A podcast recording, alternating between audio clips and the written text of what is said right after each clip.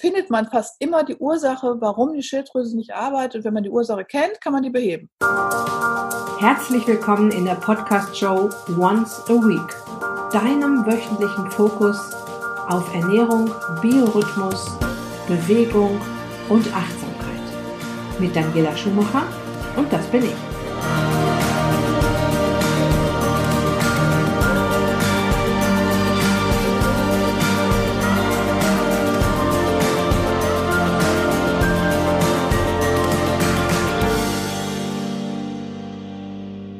Ja, das war ein wichtiger kleiner Ausschnitt aus dem Interview mit der Heilpraktikerin, Schilddrüsenexpertin und Autorin Kira Kaufmann. Den ersten Teil hörst du jetzt im Anschluss. Einleitend möchte ich noch so ein paar Worte über die Schilddrüse verlieren. Deine Schilddrüse ist im Prinzip die Energieministerin in deinem Körper. Die Schilddrüsenhormone sind der Zündfunke, der deine Körperzellen antreibt. Und die sorgen zum Beispiel dafür, dass du eine optimale Körpertemperatur hast. Er hat natürlich auch ganz viele andere Aufgaben. Vor allem ähm, sorgen sie dafür, dass äh, es für die Abläufe im Körper, die ja vielfältig sind, genug Treibstoff gibt. Die Schilddrüse arbeitet also so ähnlich wie das Gaspedal beim Auto. Gas geben verbraucht in deinem Körper Energie in Form von Kilokalorien. Kann die Schilddrüse kein Gas mehr geben, weil es da irgendwo eine Fehlfunktion gibt, weil sie eine Unterfunktion hat zum Beispiel oder weil es eine Hashimoto gibt, ähm, wird weniger Energie verbraucht und der Grundumsatz sinkt und du wunderst dich, dass du zunimmst, obwohl du genauso viel isst wie sonst und dich auch genauso bewegst wie immer. Im Interview mit Kira werde ich mit dir in diesem ersten Teil auseinanderklamüsern, ähm, wie du deine Schilddrüse am allerbesten unterstützen kannst, warum der TSH-Wert, der üblicherweise beim Hausarzt gemessen wird, falsch hoch angezeigt wird und warum dieser Wert auch alleine für sich gesehen viel zu wenig aussagt welchen Sinn es macht, nach dem Warum einer Schilddrüsenfehlfunktion zu forschen. Kira wird erklären, wer der beste Diagnostiker für deine Schilddrüse ist. Das ist auch ein wichtiges Thema. Der Hausarzt, der Endokrinologe, der Nuklearmediziner oder der Heilpraktiker. Wer ist da die beste Ansprechadresse, der beste Ansprechpartner? Und wir haben auch darüber gesprochen, welche anderen Organe Einfluss auf deine Schilddrüsengesundheit haben. Das ist ziemlich spannend. Und welche Nachrichten die Hormone, also die Botenstoffe T3 und T4 im Körper eigentlich verteilen. Ja, du weißt ja schon, dass Insulin zum Beispiel die Nachricht verteilt, dass die Zellen jetzt die Türen aufsperren sollen, damit der Zucker da rein kann, oder dass Leptin die Nachricht verteilt, ich bin satt, und das Grelin die Nachricht verteilt, ich habe Appetit. Ja, aber was macht eigentlich T3 und T4 so im Körper? Also die Schilddrüsenhormone. Und sehr spannend, zum Schluss dieser Episode erklärt Kira dir sehr ausführlich, wie du es kostenlos und einfach rauskriegen kannst, ob deine Schilddrüse gut arbeitet und ähm, wie du herausfinden kannst, ähm, ob du da vielleicht mal einen Blick drauf werfen lassen solltest. Und jetzt erstmal viel Spaß mit dem Interview mit Kira Kaufmann.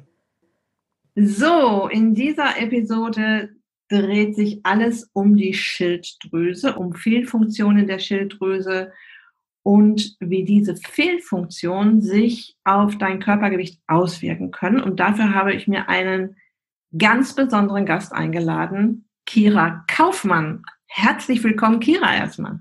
Ja, vielen Dank für die Einladung, Daniela. Ich freue mich, dass ich hier sein darf.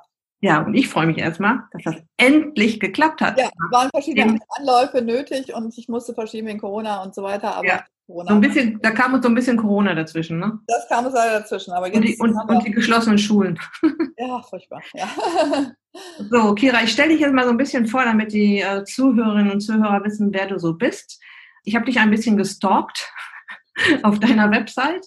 Und ich habe ja auch Bücher von dir hier schon. Ähm, die Bücher werde ich auch gleich mal kurz erwähnen, die es da alle schon von dir gibt. Ist mir ja ein Rätsel, wie du das alles schaffst, so noch mit äh, Heilpraktikerpraxis und Kindern und so weiter. Aber da können wir ja später nochmal drüber sprechen. So, du warst im ersten Leben Bankerin. Und mit 29 hattest du deine erste Führungsposition. Erstmal Hut ab dazu.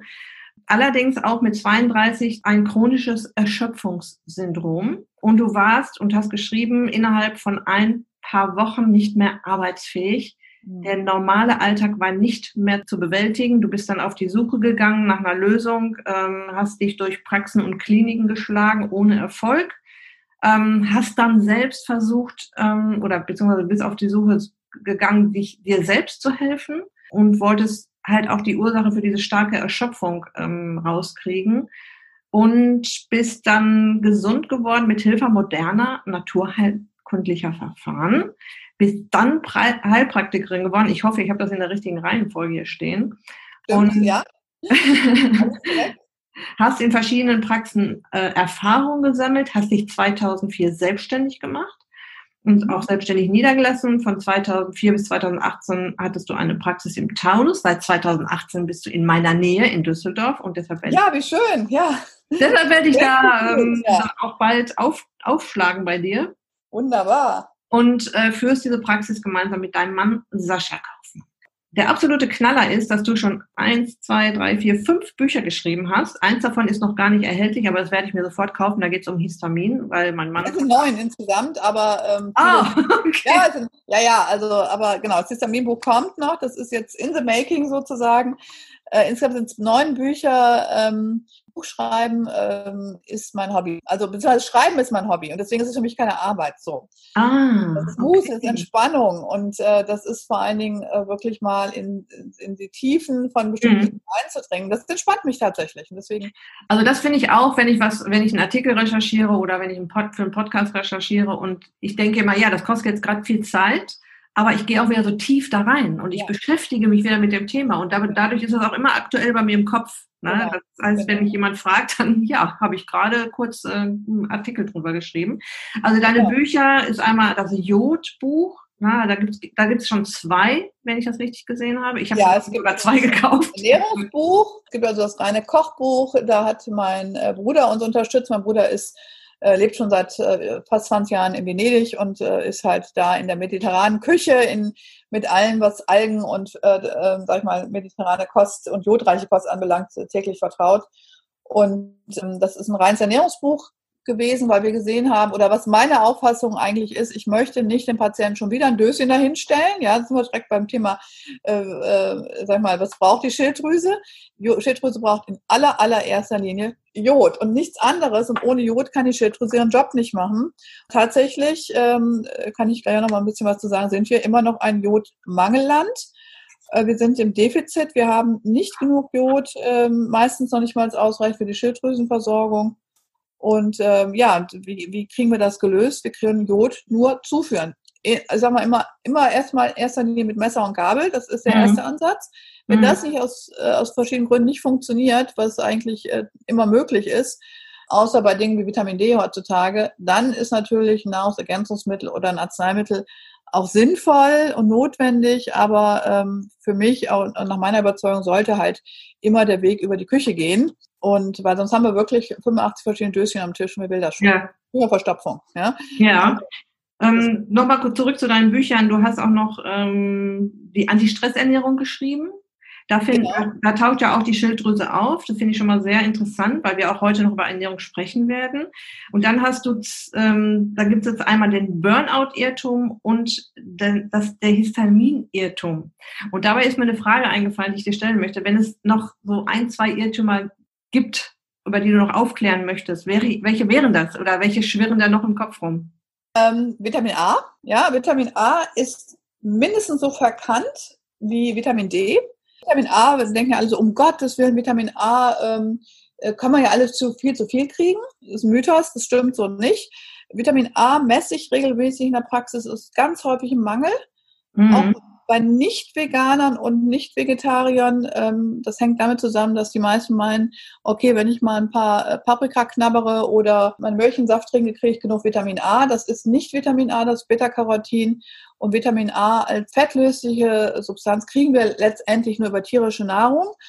Unterverbrauch von Zink, was wir auch eigentlich nur aus tierischen Produkten bekommen. Das heißt, Vitamin A ist so essentiell, wenn ich da mal zwei Sätze sagen darf.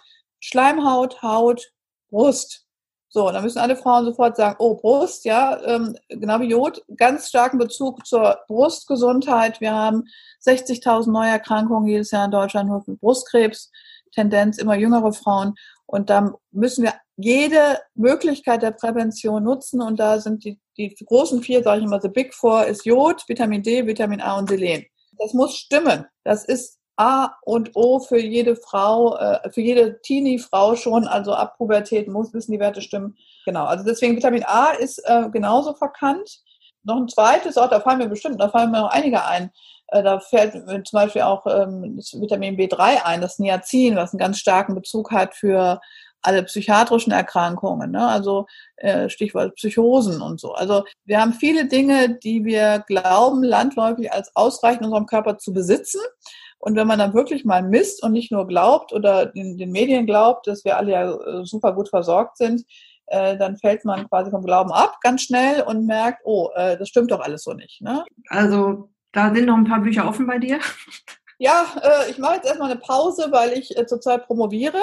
Oh, okay. Thema Jod. Und ähm, da bin ich jetzt noch mal ein bisschen tiefer in der Wissenschaft. Also ich werde jetzt im Moment wahrscheinlich mal zwei Jahre kein Buch veröffentlichen, weil mich das, äh, das Jod-Thema so gefesselt hat. Und ich sage wirklich äh, gefesselt, dass ich sage, ich möchte jetzt noch mit 50 äh, meine, meine Doktorarbeit zu schreiben und äh, mich dann nochmal richtig tief ein, reinarbeiten und das macht unglaublich viel Spaß. Aber letztendlich wird das auch in der Neuauflage des Jodbuchs damit einfließen, die neuen Erkenntnisse, die es gibt in der Welt zum Thema Jod. Mhm. Okay. Kommen wir mal zur Schilddrüse, ist ja unser Thema äh, heute. Und es geht, wenn ich so mit meinen Kundinnen oder auch ja gut, bei Männern fällt mir das eher selten auf. Im Coaching bin, dann geht es oft um die Schilddrüsenunterfunktion, auch, auch um Hashimoto und ich vermute auch oft um äh, Schilddrüsenunterfunktion oder Hashimoto, die noch gar nicht diagnostiziert sind. Oder ich sage dann auch, geh, lass das mal checken. Lass mal deine Schilddrüse checken. Erstmal kurzer Unterschied, äh, Schilddrüsenunterfunktion und Hashimoto. Also ich weiß, die Hashimoto ist natürlich eine Autoimmunerkrankung, ist eine entzündliche Erkrankung und so weiter. Aber ist es nicht oft so, dass, dass es vielleicht schon eine Hashimoto ist und der Mensch denkt immer noch, ich bin, ein, ich habe eine ganz normale, in Anführungsstrichen, Schilddrüsenunterfunktion?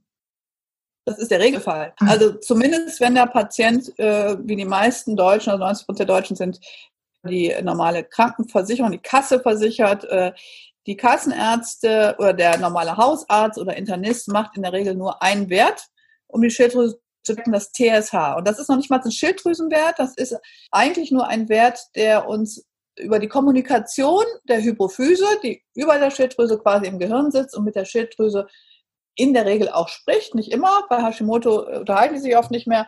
Da wird geguckt, reden die miteinander. So, reden die miteinander viel, das heißt, treibt die Hypophyse die Schilddrüse an, heißt es, sie haben eine Unterfunktion und ähm, reden die miteinander gar nicht, heißt es, sie haben eine Überfunktion. Komplett falsch. Das ist auch nicht meine Privatmeinung, sondern das ist äh, auch äh, wissenschaftlich gesehen nicht haltbar. Wir brauchen immer ein Gesamtbild. Äh, wir können ähm, häufig auch, äh, wir mal, Kommunikationsfehler haben von, äh, von dem TSH-Wert, dass der falsch hoch anzeigt, wenn wir gerade Stress haben morgens in, in Hektik äh, zur Blutabnahme gerauscht, äh, kein Parkplatz gefunden, zack, ist der TSH-Wert wieder höher. Ja, und dann heißt es, Sie haben eine Unterfunktion. Nehmen Sie mal äh, L-Tyroxin. Ne? Nee, hm. also um das ganz klar zu sagen, eine Unterfunktion muss man erstmal, genau wie im hohen Blutdruck, kann man nicht mit einem Wert erfassen, sondern man muss eine Zeit lang mal Werte sich angucken. An Hashimoto, um erstmal die Frage sauber zu beantworten, ist eine Autoimmunerkrankung, wo es letztendlich häufig, nicht immer zu einer Unterfunktion kommt, zu Beginn der Erkrankung oft zu einer Überfunktion. Das heißt, die Patienten merken, äh, Symptome wie Herzrasen, Druck auf der, im Schilddrüsenbereich. Denen geht's einfach auch schlecht. Zum Teil nehmen die am Anfang ab. Hinterher klappt das mit dem Gewicht überhaupt nicht. Also das ist immer auch ein Thema mit dem, ähm, mit dem Gewicht äh, bei Schilderkrankungen. Und ähm, das bei der normalen Unterfunktion zersetzt sich das Gewebe nicht, sondern es bleibt erhalten. Wir haben als Frau eine gesunde äh, Schilddrüse der Frau hat so ungefähr zwischen 12 und 18 Milliliter Volumen. Ja, das kann man sich ganz gut vorstellen. Beim Mann etwas mehr, da darf es ruhig 25 Milliliter sein. Und bei einer normalen Unterfunktion bleibt das Volumen erhalten, geht nicht kaputt, währenddessen bei einer Hashimoto-Entzündung sich das Gewebe langfristig zersetzt, bis wir dann fast gar nichts mehr haben. Und natürlich muss dann substituiert werden, weil der Körper ist zwingend auf Schilddrüsenhormone angewiesen. Ohne die können wir nicht überleben. Mhm. Und ähm, das ist das Problem, ähm, dass bei einer Hashimoto-Thyreoiditis oft gesagt wird, na ja, ist ja wurscht, warum die Schilddrüse jetzt nicht mehr arbeitet. Wir geben halt L-Tyroxin 50, dann ja drauf 75 und steigern uns mit der Zeit. Ähm, wir können ja eh nichts machen. Und deswegen werden die Patienten gar nicht richtig aufgeklärt. Und mhm. wenn man sagen, dem Patienten sagen würde, sie haben eine Autoimmunthyreoiditis, dann wäre es halt so, dass man auch sagen, den Patienten Optionen anbieten könnte, um diesen Autoimmunprozess zu stoppen. Das ist tatsächlich möglich. Ich äh, hoffe, dass ich jetzt nicht verklagt werde, aber ich habe da selber genug Beweise in der Praxis. Ja, weil ich auch.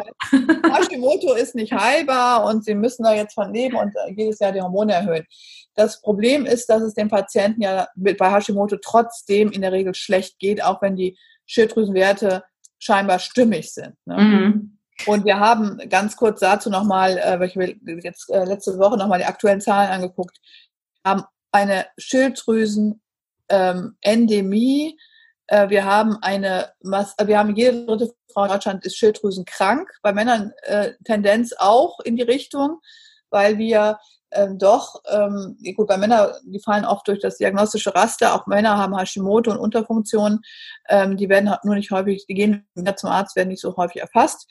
Aber man muss sich mal fragen, wie kann es sein, dass, äh, dass unsere Gesundheit am, am Tropf von äh, zum Beispiel L-Toxin Henning, ja, also seit 1926 produzieren die Schilddrüsenhormone, dass unsere Gesundheit wirklich am Tropf der Pharmaindustrie hängt, was die Schilddrüse anbelangt. Jede dritte Frau ist schilddrüsenkrank und äh, wir haben da ein, ein, das sind lebenslange Patienten, ja. Und ich frage meine Patienten, wenn die kommen, ja, sie haben eine Unterfunktion, warum? Ja, gucken die mich an, wie, warum? Ja, ich habe gerade, fragen muss ja, haben sie sich auch nicht gefragt, warum ihre Schilddrüse ihren Job nicht macht? Mhm. Ja, und das ist halt das Interessante, da in die Tiefe zu gehen und zu sagen, da gibt es ganz viele Ursachen und die kann man, wenn man sich Mühe gibt und detektivisch da sich reinfriemelt und da hilft natürlich Labor sehr ähm, oder auch mal ein guter Ultraschall, ähm, findet man fast immer die Ursache, warum die Schilddrüse nicht arbeitet. Und wenn man die Ursache kennt, kann man die beheben. Ganz einfach, wie ähm, in der Kfz-Werkstatt. So läuft das. Und ähm, mhm. man braucht häufig gar keine Schilddrüsenhormone. Mhm. Das ist interessant. Das war auch tatsächlich eine Frage aus der Community. Ähm, muss ich Schilddrüsenhormone nehmen oder gibt es auch eine andere Möglichkeit? Ich habe es ja tatsächlich auch schon bei einer Kundin erlebt, die, ähm, die hat einfach ein Ernährungscoaching bei mir mitgemacht und ähm, hat ihre Ernährung umgestellt, ihren Lifestyle auch umgestellt. Und irgendwann hat der Arzt gesagt, oh, ihre Schilddrüse weiß wieder, was zu tun ist. Sie müssen die Medikamente nicht mehr nehmen. Also genau. Also man kommt auch wieder runter von den Medikamenten. Das war, äh, das war eine Frage aus der Community. Und auch, ähm, ist der Hausarzt der richtige Ansprechpartner? Weil ich würde tendenziell die Leute lieber zum Heilpraktiker schicken oder zum Endokrinologen. Nur weiß der, weiß der Endokrinologe soweit Bescheid, äh, sind die alle gleich? Sind die alle gleich gut? Äh, messen die alle? Ich, ich habe ein Buch gelesen, wo da stand drin, dass, äh, dass man nicht nur den TSH-Wert braucht, natürlich auch nicht nur T3 und T4, sondern ungefähr acht Werte, um jetzt genau. eine Schilddrüse zu diagnostizieren. Und ja, gut, die Leute stehen jetzt vor mir und sagen, ja, ich, mein TSH ist in Ordnung. Erklär das dann, dass das nicht der einzige Wert ist, der wichtig ist. Aber wer misst mir den jetzt vernünftig? Das ist schon mal die erste Frage. Also, äh, wer nicht vernünftig misst, ist der Kassenarzt. Dem kann man aber keinen Vorwurf machen. Äh, das ist politisch so gewollt, dass der Kassenarzt darf nur TSH machen. So, mhm. als Screening. Wenn TSH längere Zeit dann als erhöht gilt, dann kann er, das ist nicht dabei bemessen des, des Kassenarztes, ähm, viele geben dann einfach mal von sich aus L-Tyroxin, ähm, ich lässt da jetzt mal, dann kommt der Patient immer wieder und gibt das Kärtchen ab jedes Quartal. Ne?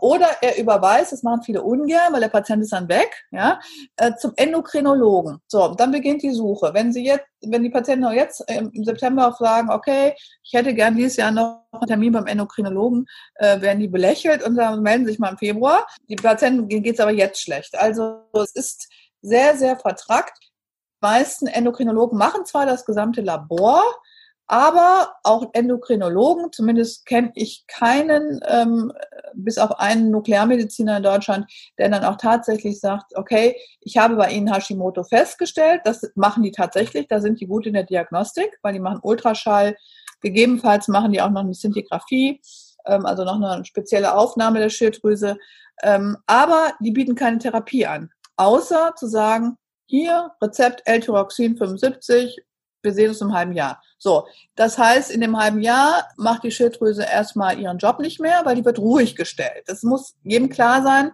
wenn ich der Schilddrüse ihren Job wegnehme, weil was ist L-Tyroxin? Das ist das T4. Ja, das ist mhm. das kann ja jeder vielleicht mal gucken, ob es bei einem selber schon mal gemessen wurde.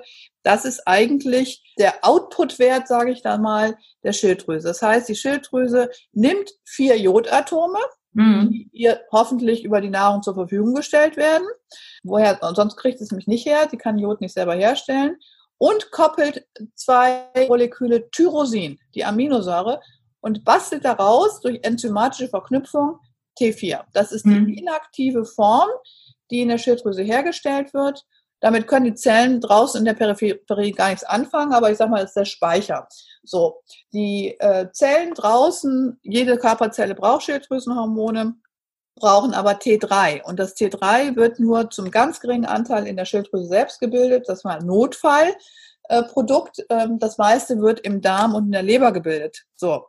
Wenn die Leber aber belastet ist durch alles Mögliche, Medikamente, Alkohol, ähm, Darmgifte, die die Leber erstmal ausbaden muss, äh, dann haben wir das Problem, dass das T3 oft nicht ausreichend gebildet wird. Äh, das ist eigentlich für die Leber kein Problem.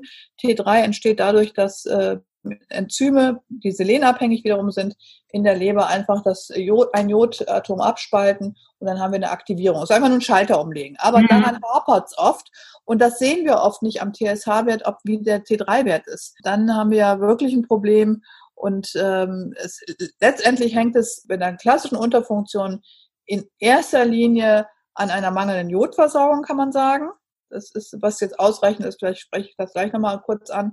Aber zweite äh, Problematik, die ich immer wieder sehe, vor allen Dingen bei den Patienten, die sich äh, primär vegan ernähren, eine mangelhafte Eisversorgung, weil Tyrosin, das Eiweiß, was die Schilddrüse, nur Eiweiß kann die Schilddrüse nutzen, um die Hormone zu bauen, kriegen wir primär aus tierischen Produkten. Das heißt, Tyros, da wurde es 1920 entdeckt, im Käse auf Griechisch, da haben wir, da war die erste, sag mal, Entdeckung des, dieser Aminosäure.